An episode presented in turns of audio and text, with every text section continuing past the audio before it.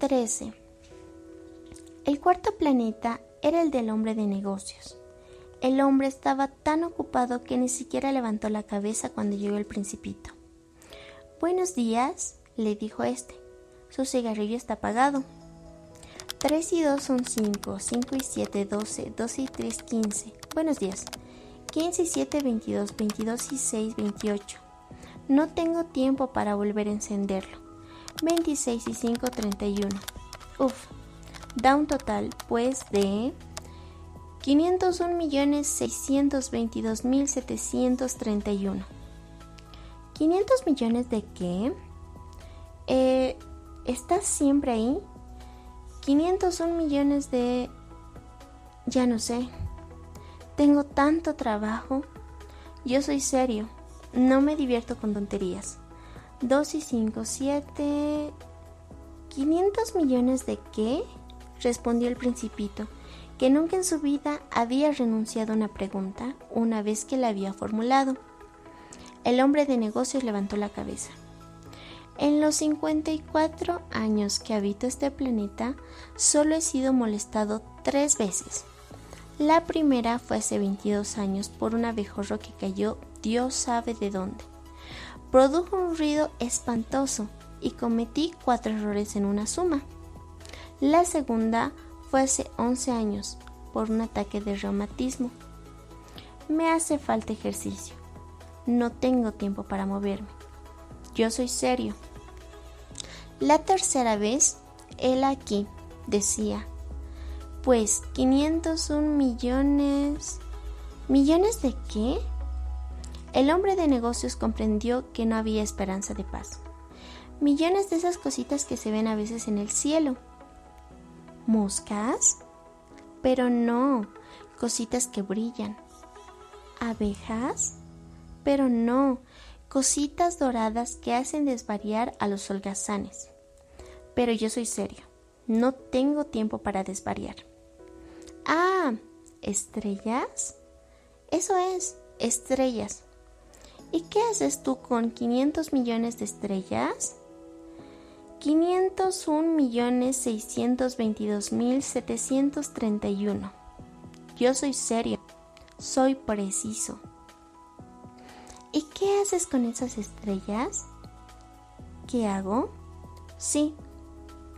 Nada, las poseo. ¿Posees estrellas? Sí. Pero he visto un rey que... Los reyes no poseen, reinan. Es muy diferente. ¿Y para qué te sirve poseer las estrellas? Me sirve para ser rico. ¿Y para qué te sirve ser rico? Para comprar otras estrellas si alguien las encuentra. Este se dijo a sí mismo el principito. Razona un poco como el ebrio. Sin embargo, siguió preguntando, ¿cómo se puede poseer estrellas? ¿De quién son? replicó Osco el hombre de negocios. No sé, de nadie. Entonces son mías, pues soy el primero en haberlo pensado. ¿Es suficiente? Seguramente. Cuando encuentras un diamante que no es de nadie, es tuyo. Cuando encuentras una isla que no es de nadie, es tuya. Cuando eres el primero en tener una idea, la haces patentar, es tuya.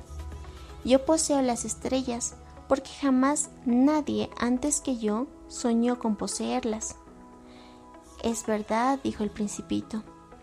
¿Y qué haces tú con las estrellas?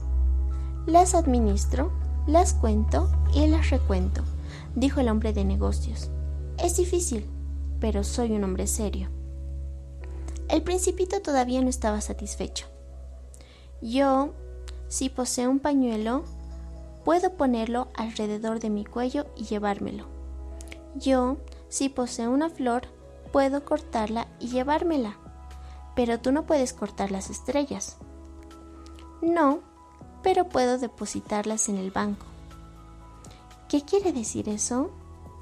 Quiere decir que escribo en un papelito la cantidad de mis estrellas y después cierro el papelito bajo llave en un cajón. ¿Es todo? ¿Es suficiente? Es divertido, pensó el principito. Es bastante poético, pero no es muy serio.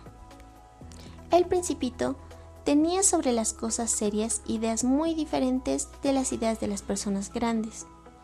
Yo, dijo aún, poseo una flor que riego todos los días. Poseo tres volcanes que desollino todas las semanas, pues desollino también el que está extinguido. No se sabe nunca. Es útil para mis volcanes y es útil para mi flor que yo los posea pero tú no eres útil a las estrellas. El hombre de negocios abrió la boca, pero no encontró respuesta, y el principito se fue. Decididamente, las personas grandes son enteramente extraordinarias, se dijo simplemente a sí mismo durante el viaje.